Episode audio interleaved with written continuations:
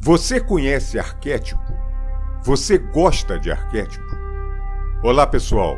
Meu nome é Cláudio César. Bem-vindo ao Arquétipo Boania Podcast.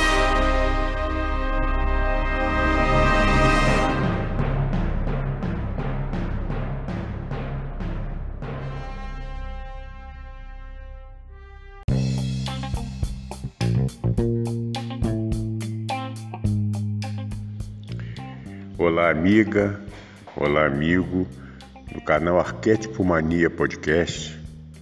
Eu sou Cláudio César, venho lhe dar as boas-vindas para esse bate-papo, para esse canal que tenta ser interativo de alguma forma, em forma de consciência, em forma de pensamento, em forma de vibração, com pessoas que pensam mais ou menos igual a gente.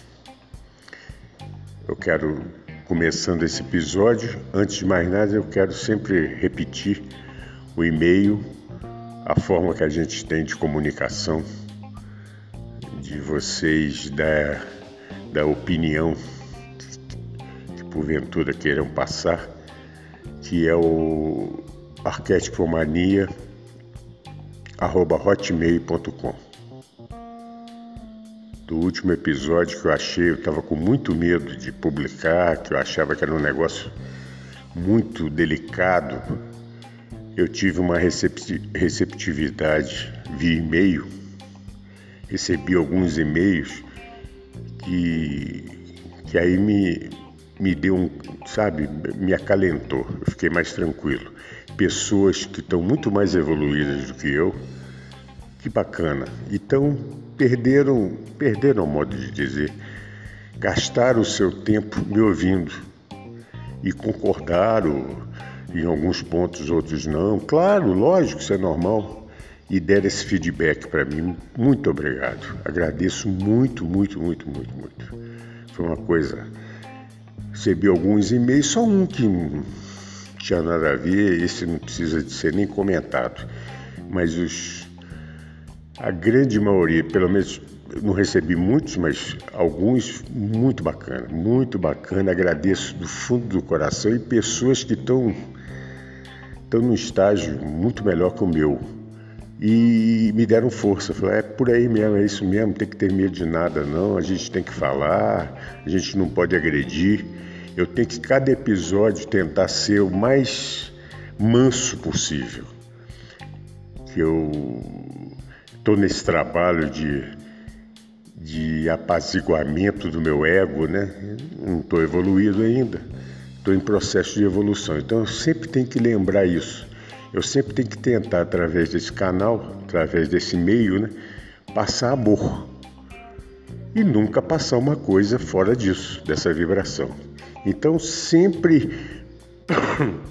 ah, as, as, os toques que foram dados é exatamente sobre isso e perfeitamente concordo perfeitamente. É por aí. Não vou dizer que não vou repetir porque eu sou humano e estou nesse processo. Mas, puxa vida, a maneira que entenderam, eu não quero ficar falando de. porque aí eu não posso falar em um e, e e não comentar os outros, fica um negócio indelicado da minha parte, mas eu tenho certeza que vocês que mandaram, vocês estão sentindo isso, isso que eu estou tentando passar. Muito obrigado, mas muito obrigado mesmo, muito obrigado pela. Eu, de alguma maneira eu estou sendo, está é, tá sendo, está sendo proveitoso esse podcast. É o que eu peço. Eu sempre peço nas minhas meditações, nas minhas orações, se for para ser do bem, seja feita a sua vontade, Pai. Que eu faça por bem. Se isso for de alguma maneira, alguma parte do meu ego, de alguma parte do meu inconsciente, que seja lá embaixo na sombra, que eu estou querendo aparecer por alguma coisa, eu estou querendo falar não deixe que as pessoas. não permita que isso aconteça, não permita que, é, que, que, que, elas ouçam. Aí tomara que, que crie até uma certa repulsa contra mim, que aí pelo menos eu não vou irradiar isso. Eu quero irradiar o bem. Se for possível irradiar o bem, é o que eu quero fazer. fora disso eu não quero. Então, de repente, mesmo eu querendo no meu consciente, o meu inconsciente estiver atrapalhando por algum motivo, corta. Não é para isso. Volto a dizer, a minha vontade é muito pequena, então seja feita a vontade do Pai. Se é para espalhar o bem e eu estiver falando o bem, não estiver falando besteira, não estiver falando. Entendeu, gente? É isso que eu quero. Uma coisa simples, um canal, é, como eu sempre falo, bem simplório, é como se a gente estivesse batendo papo com pessoas que a gente gosta. Eu, por exemplo, se eu sentar numa mesa com pessoas que eu gosto, eu passo o dia inteiro conversando. É a famosa conversa jogada fora, que são as conversas que a gente mais aproveita na vida, né? Que a gente acha que está jogando fora. Não, quando tem amor ali, um levantando a bola do outro, um tentando ajudar de alguma maneira. Isso é que é bacana. Então, a minha o meu, o meu, o meu propósito quanto a esse Arquétipo Mania Podcast é exatamente isso. Eu quero isso. Se não for por isso, tomare, tomara que algumas pessoas é, não me suportem até. Falam, não, esse cara é muito chato. Ótimo. Aí é porque eu não estou passando a mensagem que eu tenho que passar. Ok, gente? Hoje, vamos ver como é que eu, Vamos ver se essa tocada desse episódio, porque hoje eu quero fazer uma homenagem. Hoje eu, hoje eu pura, pura, pura, pura, pura, pura emoção. Minha energia hoje é emocional total. Total, total, total. Não sei se eu vou conseguir fazer esse podcast, que eu sou uma manteiga derretida, eu sou um cara que me emociono muito fácil. Mas eu tenho que fazer alguma coisa no meu íntimo. Hoje, na minha meditação, na minha oração, eu agradeci por causa disso e, e eu sou só gratidão quanto a isso. Eu, nessa vida, nessa atual vida, nessa atual encarnação, eu tive. Eu considero a dádiva de ter nascido no seio de uma família que o chefe da família, na época era muito comum isso, o meu pai, terreno, hoje é aniversário desse meu querido, amado, amigo. Todo ano eu sempre lembro, fico, mas engraçado esse ano eu estou absolutamente emotivo quanto a isso. Eu estou e é uma forma não de mostrar para os outros, não de jeito nenhum. Eu quero ser o mais possível discreto aqui, porque eu estou falando né, na internet. Mas é, eu quero mostrar o que a gente pode usar, né? Usar, a palavra é essa. Usar como, como guia na vida. Nesse caso, esse amigo, esse amigo, esse, esse, esse ser que me ensinou tanto na minha vida falando tão pouco. Ele falava tão pouco, ele tinha o poder da síntese. Ele uma frase que às vezes um argumento que às vezes eu demorava 15 minutos para passar, ele numa frase perfeitamente sucinta, ele definia. Isso para mim é sabedoria. Não era erudito, não era nada disso. Muito pelo contrário, ele, foi forjado na vida. Ele tinha que trabalhar, tinha que estudou pouco na época dele, coitado. É um, sujeito que nasceu praticamente no princípio do século XX, né? Na, na primeira metade do século XX é, era outras condições de vida, né? Mas ele foi um amigo que eu precisava de ter esse amigo, esse, esse apoio nessa vida, né? para me mostrar alguma coisa. Já faz muito tempo que ele partiu. Ele partiu já tem 30, 33 anos. É isso? É. 33 anos, 87. E não adianta. Eu sinto como se fosse hoje, como se fosse ontem, como se fosse. Eu relembro os papos, muito amigo dele, ele de mim, muito amigo, isso até atrapalhava a nossa relação, porque é uma família relativamente grande, então, né? gerava um monte de, de outros sentimentos, gerava, rolava um monte de coisa que às vezes a gente não podia exprimir é, perto dos outros o que a gente pensava e sentia. Isso era muito comum. Eu demorei muito tempo para entender isso. Isso era a sabedoria dele, porque ele tinha que tocar uma família, né? Ele tinha que, naquela época, muito comum. Aliás, eu acho que, que hoje está faltando muito isso, mas né, ele era o apoio daquela família, né? Ele era a pedra fundamental daquele. E e como ser humano, como todos nós somos e estamos passando nessa vida aqui para aprender também, claro, teve. Ele não era perfeito, não, eu não criei essa imagem, não estou tentando passar para vocês aquela imagem do pai herói que nunca errou. Não, não, não, não, não, não, não. Eu tenho bastante discernimento nisso, isso, ainda mais com o tempo a gente tem uma. Mas o herói meu é diferente. O herói meu é o seguinte: eu tenho uma gratidão para o universo de ter sido filho do meu pai nessa encarnação. É que eu tenho certeza absoluta, é muito comum nas famílias, é, isso é imensamente usual isso, que nas famílias nasçam uh, espíritos que têm que acertar as contas, né? Lógico, claro, claro, claro, claro. Ninguém está ali de graça. Então tem muito atrito. Quanto maior a família, quanto eh, existe muitos problemas, existe. Tá. Um dos legados que papai me passou foi o lado espiritualista, que ele era muito espiritualista.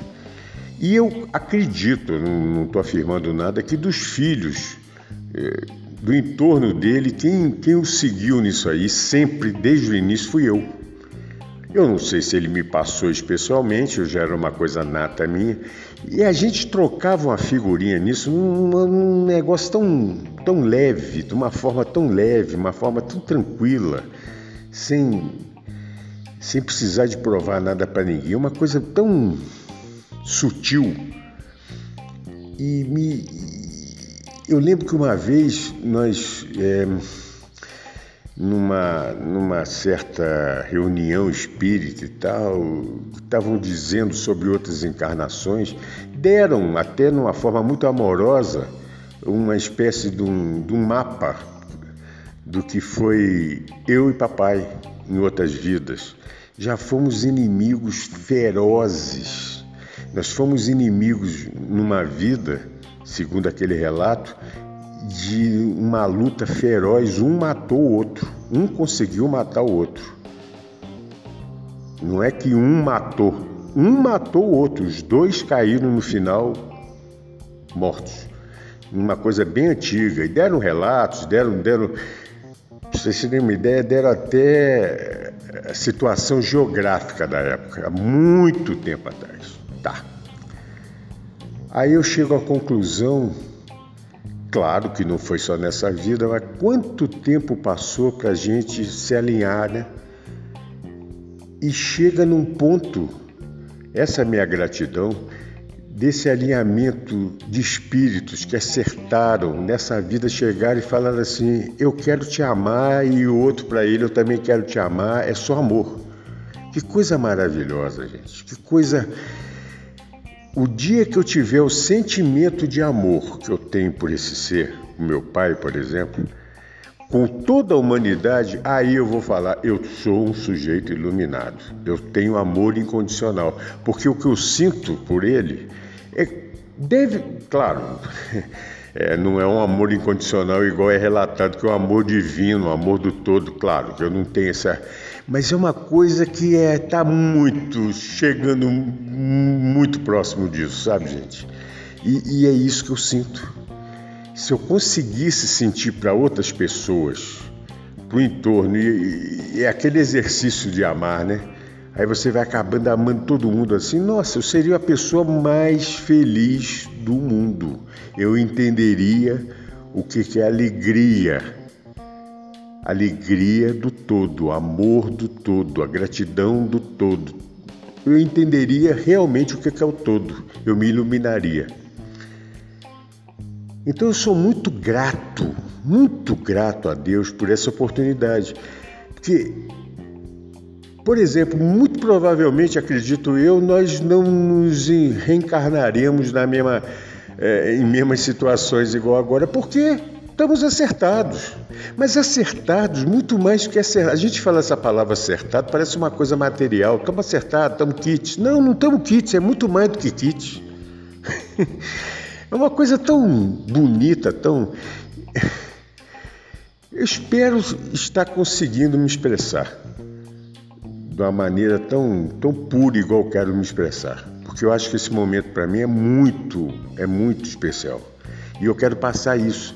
Eu quero passar, quem sabe, nesse caso, nessa vida aqui, isso aconteceu com meu pai terreno.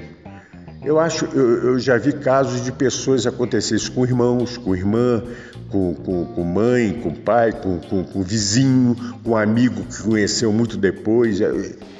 É, é, tudo a mesma coisa. Eu tô, eu tô, para mim, o meu pai, por exemplo, é um amigo. Eu, eu lembro dele primeiro como amigo, nunca como meu pai meu pai carnal, meu pai genético. Não, era um amigo, ele era um amigo. Ele falava para mim o que eu tinha que ouvir. O amigo faz isso. O amigo não só afaga. No momento que você está desesperado, ele te afaga e não abre a boca. Na minha concepção, eu acho que isso é um pouquinho de sabedoria.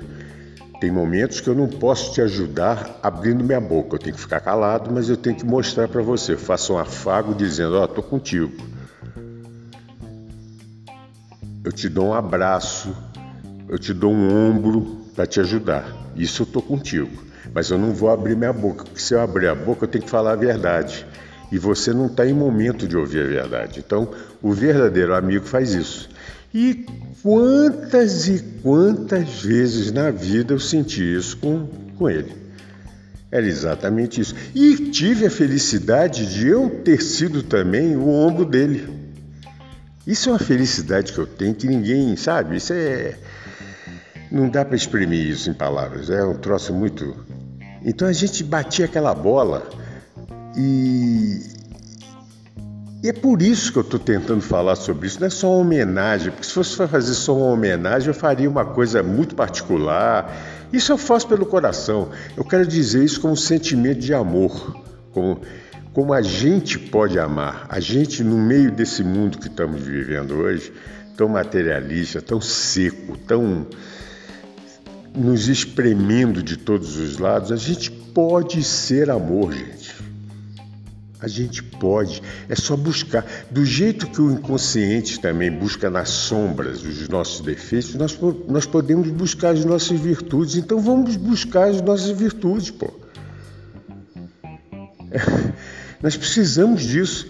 Por isso que eu estou falando. Por isso que eu estou falando dessa gratidão que eu tenho por esse ser, por essa pessoa, por esse, por esse cara que uma das, uma das certezas que eu tenho na vida é que um dia, quando eu mudar de, de vibração, que eu for para andar de cima, sei lá, espero que seja, eu tenho uma pessoa para me receber abraçando. Ah, eu vou ter. Isso eu tenho certeza que eu vou ter. Cara, vai ser um abraço tão gostoso, tão. Isso eu tenho certeza. Deus me deu essa essa dádiva aqui na vida e vai continuar. Isso aí é um troço meu e dele que não sai. Está, está impregnado já da. E é isso que eu queria passar para vocês. Eu queria passar algumas lições que esse ser me passou. Tão simples e tão. Eu vou contar uma coisa para vocês, gente. É, eu sempre falo que eu sou muito defeito, né? E um dos defeitos, mas também é época, é coisa de geração, modismo de geração. Naquela época, quando eu cresci, era muito comum, todo mundo fumava. Isso é muito comum. O sujeito fumava dentro do consultório médico, pô, pra você ter uma ideia. O médico fumava te examinando. Tudo é, é época, né? Lógico. E eu comecei a fumar muito cedo. Eu muito precoce, muito rebelde, muito cedo. E papai era fumante. É, e na época ele comprava cigarros, eu lembro. Olha que coisa boba que eu estou contando para vocês, mas vocês vão entender onde que eu quero chegar. Aí na época ele comprava pacotes de cigarro, não esqueço isso. E nós descobrimos, eu e um irmão meu, que nós ele guardava num armáriozinho que tinha em casa uma chave, trancava aquela chave que tinha cigarro e tal. É, cinco filhos homens, e depois que veio a menina adotiva, mas cinco filhos homens, imagina, tem que segurar, porque ainda mais naquela época, já tinha um mais velho que já fumava, o segundo também já fumava. Ele de olho para tentar é, é, segurar a onda daquela família, né? E nós descobrimos que tinha uma chave de um outro armário lá, de um outro que funcionava naquele, naquele armário que ele guardava cigarro. Eu descobri aquilo, eu, meu irmão, não sei, e todo dia íamos lá, abrimos o armário e roubar. A palavra certa é essa, não vamos fazer, não vamos criar sofisma aqui não. Roubava um maço de cigarro dos pacotes que ele comprava. Porra, roubava. Essa é a palavra, não tem. Ela furtava um, um macinho de cigarro. Eu lembro papai fumava um cigarro, era 100 milímetros na época. e eu pequeno, 13 anos, sei lá quantos anos, que absurdo. Aí um dia ele descobriu, eu não lembro se ele me fragou, não lembro o que, que foi. Eu deixei algum rastro lá, fiz alguma merda lá que ele descobriu.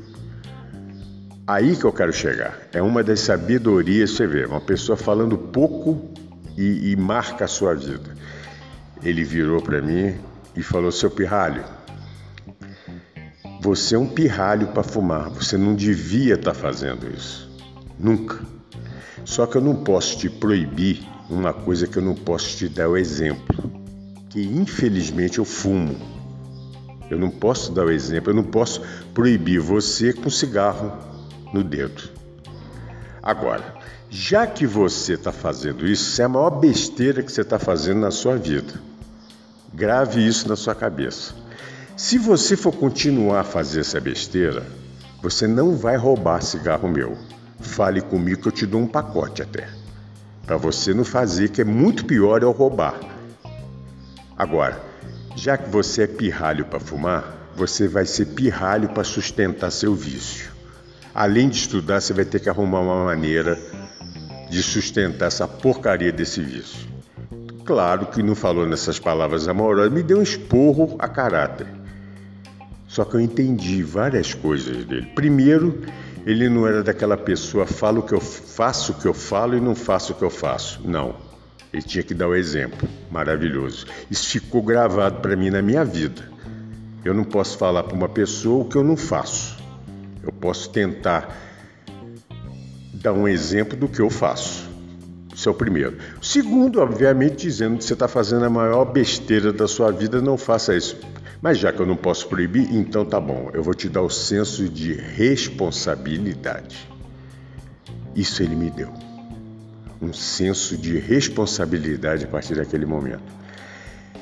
Uma coisa tão sutil, hoje, para quem está ouvindo isso hoje, com a cabeça de 2020, é muito difícil entender isso que foi lá na década de 70. É muito difícil entender que é outro mundo, é outro, é outro contexto.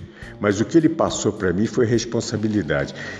Não lembro a data daquele evento, não lembro nada disso. Eu sei que na primeiro fim de semana, depois que ele me falou aquilo, eu estava vendendo jornal. Foi a primeira coisa que eu aprendi a fazer sozinho. Eu era muito amigo do, do, dono da banca de jornal que tinha perto da minha casa. Eu convenci o cara que eu podia vender jornal para ele na porta da igreja tinha uma igreja lá perto, tinha muito movimento naquela época a igreja. E vendi muito jornal, muito jornal. E fui um imbecil, que eu me viciei no tabaco, me viciei em cigarro. Se eu estivesse, eh, fosse inteligente, e ele tentou várias vezes me dar luz sobre isso, sem nunca apontar o dedo na minha cara, porque ele não podia dar exemplo. Isso é um negócio muito difícil para as pessoas hoje entenderem.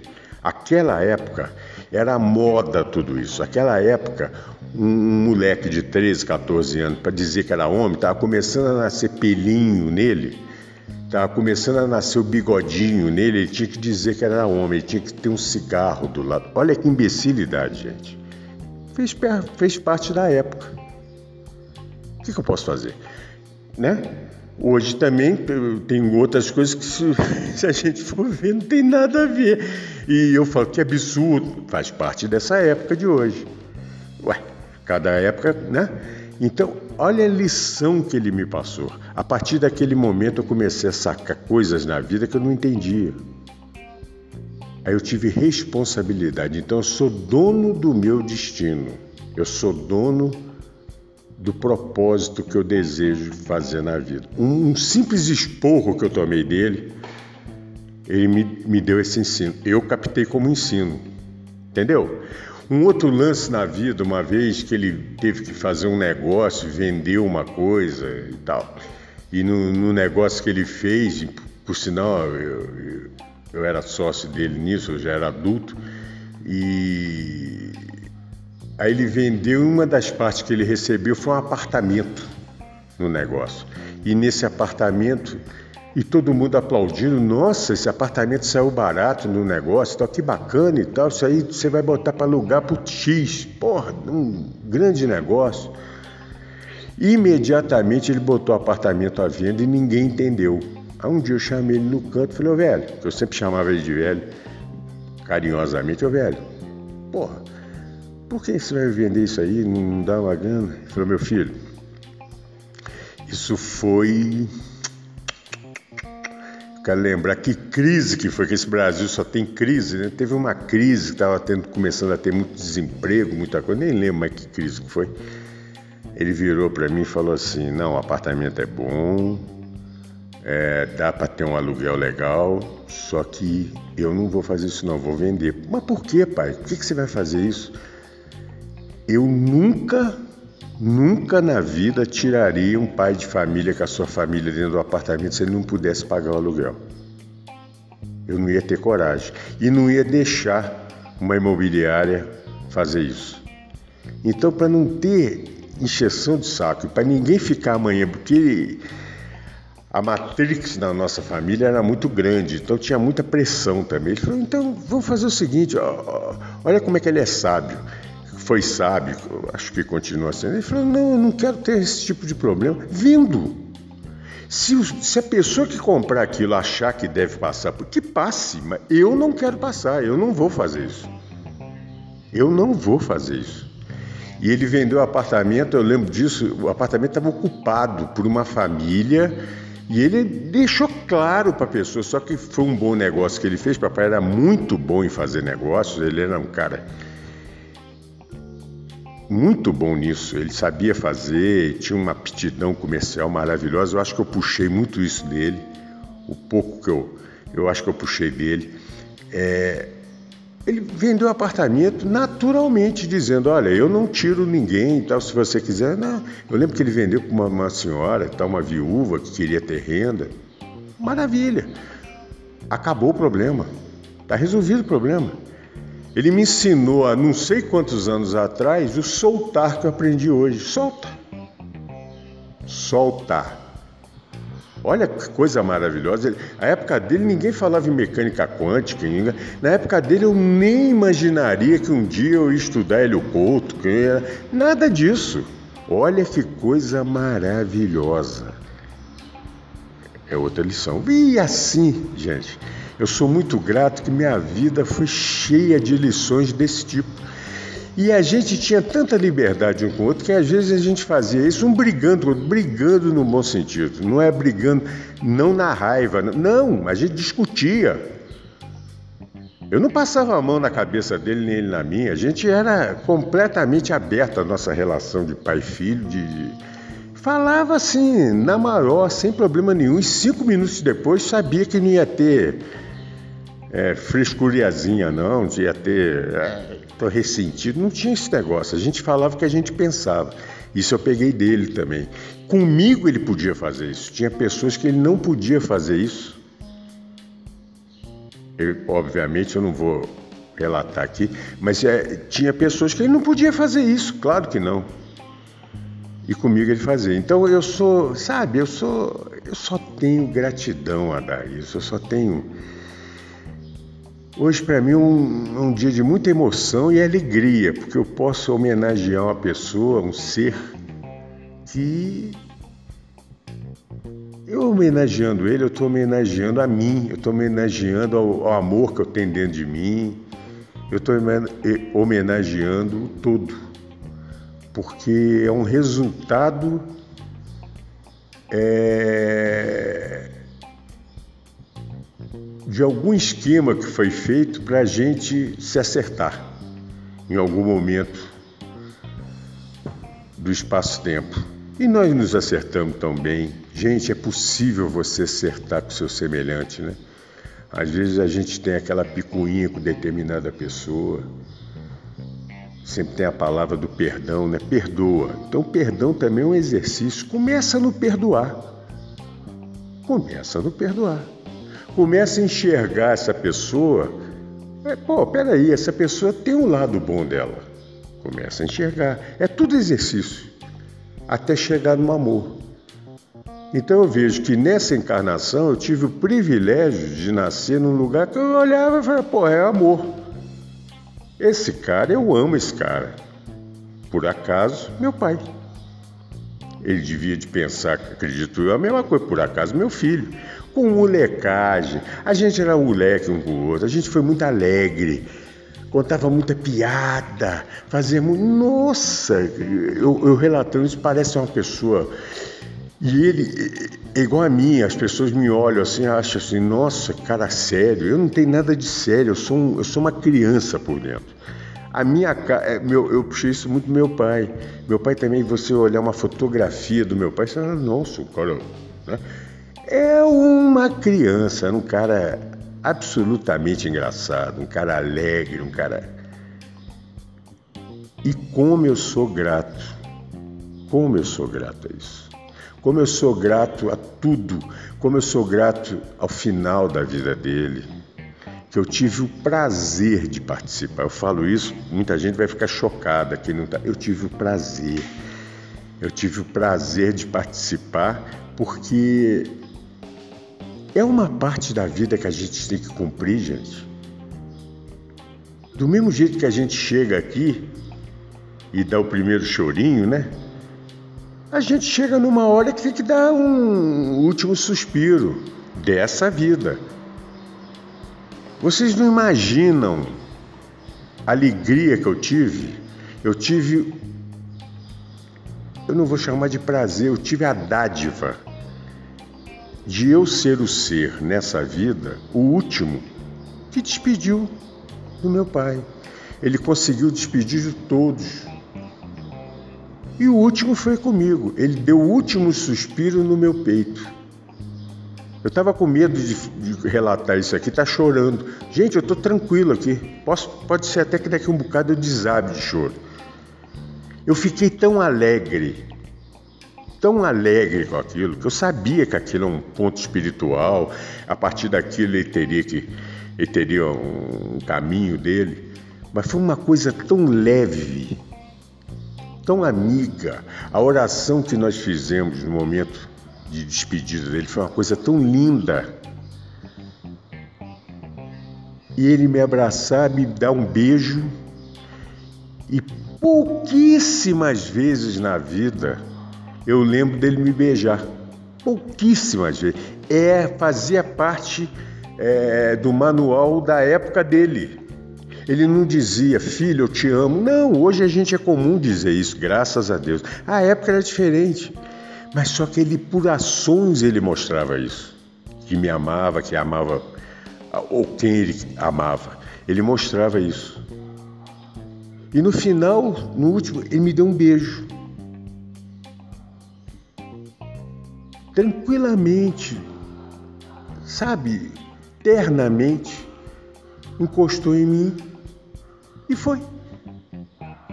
Eu sou o ser nesse ponto, agora estou começando a me emocionar. Eu sou o ser nesse ponto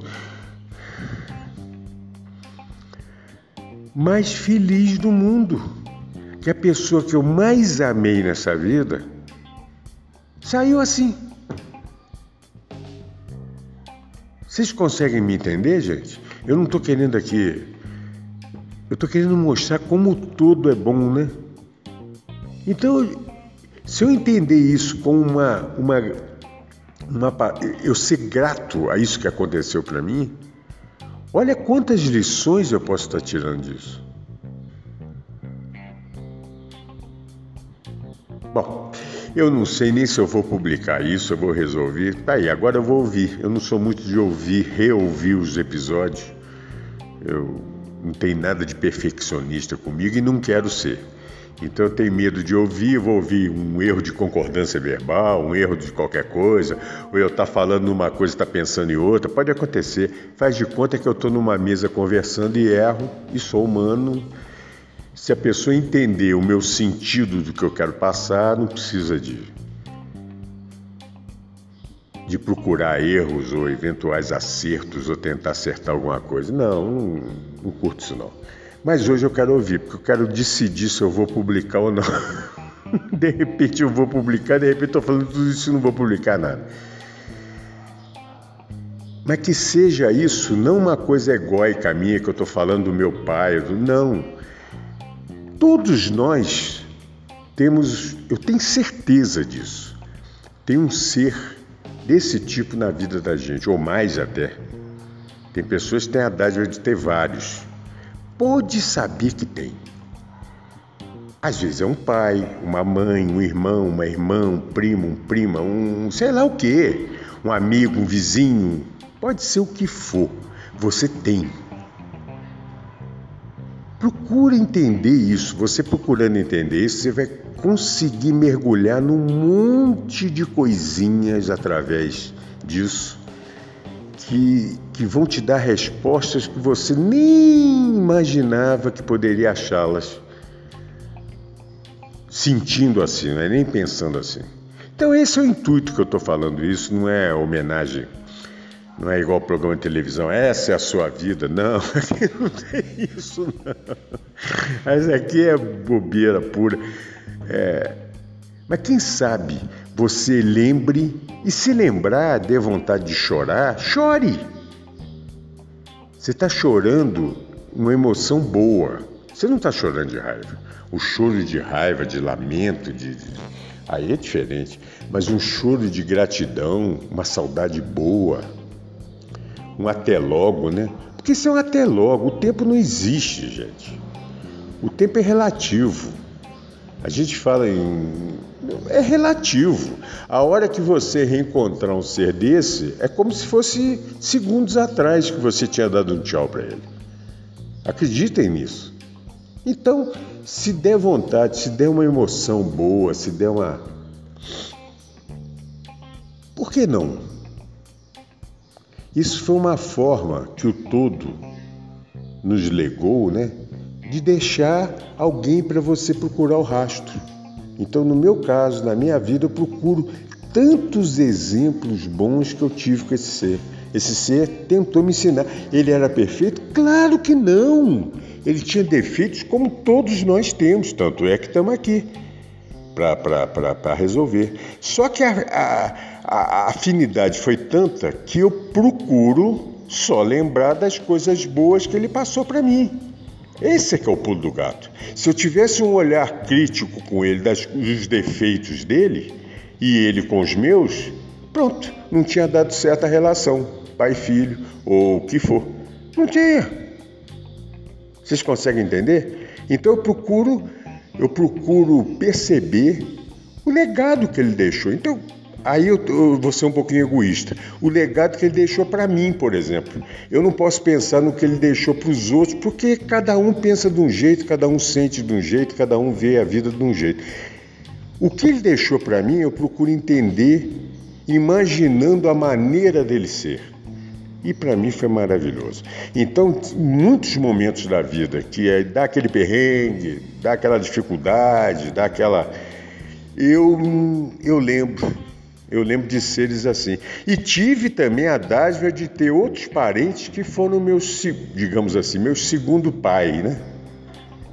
eu tive essa dádiva. Segunda mãe, tive isso. Nossa, que coisa maravilhosa. Engraçado, e foram parentes, né? E parentes mais velhos que eu. Tem alguma coisa que eu ainda não entendi sobre isso. Eu não entendo nada de constelação familiar, sempre ouvi falar. De repente, isso pode ser a dica para mim, não sei. Mas sempre tem como. Tive parentes mais velhos, tios, coisas assim, que me deram muita coisa boa. Que, que, que, que dádiva, né, gente? Que gratidão que eu tenho. Então eu queria passar isso para vocês. É passar isso uma coisa boa. Isso é passar um arquétipo de esperança, né? Um arquétipo de confiança, né? Confiança. Pode acreditar que é isso. É confiança. Você tem confiança no bem, você tem confiança que tudo vai clarear, né? E vai clarear, gente. E vai clarear. Se não fosse problema de direito autoral e tal, todos os episódios que eu fizesse eu ia ter músicas arquetípicas como fundo, né? Para a gente entender isso. Nossa, eu tenho tantas aqui na cabeça e, o, e, a música brasileira tem tantas músicas arquetípicas para isso, né? Mas a gente não pode pôr, porque aí entra uma série de problemas, claro, lógico, é evidente. E aí é um negócio, isso aqui é um canal simplório, isso aqui não tem nada de profissional. Meu Deus do céu, eu não posso me mexer nem com um negócio desse. Aí eu tava no vinagre. Tá bom, gente? Se eu publicar, eu estou publicando com muito amor e para tentar passar alguma coisa de bom para vocês. Espero que passe. Antes que eu me esqueça, mais uma vez, quem quiser se comunicar, com a gente, quem quiser dar um feedback, quem quiser dar sugestões, uma crítica construtiva. Eu recebi uma crítica construtiva maravilhosa que eu ri, eu, só de lembrar eu estou rindo, eu não posso passar aqui porque aí eu vou influenciar as outras pessoas. Se, se outras pessoas fizerem a mesma crítica construtiva, por Deus do céu, eu, eu vou falar para vocês. Eu vou. Eu, aí eu abro. eu não vou falar agora, porque senão vai dar, né? é aquelas é, é igual doença, você vai somatizar. Então eu não quero, mas eu ri muito, muito, muito, muito, muito. Achei muito engraçado e foi uma crítica construtiva.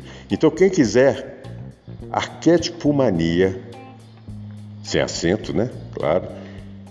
hotmail.com. Estamos de braço aberto. Às vezes pode ser respondido, às vezes não, vai depender de uma série de fatores. Né? É, vocês vão entender mas é uma, uma interação, pelo menos é uma forma de tentar se interar. Tá bom? Um beijo no coração de cada um. A minha centelha envia para sua centelha um beijo carinhoso, um abraço fraterno, um sorriso, um sorriso de amigo de muito amor. Tá bom? Namastê, gente.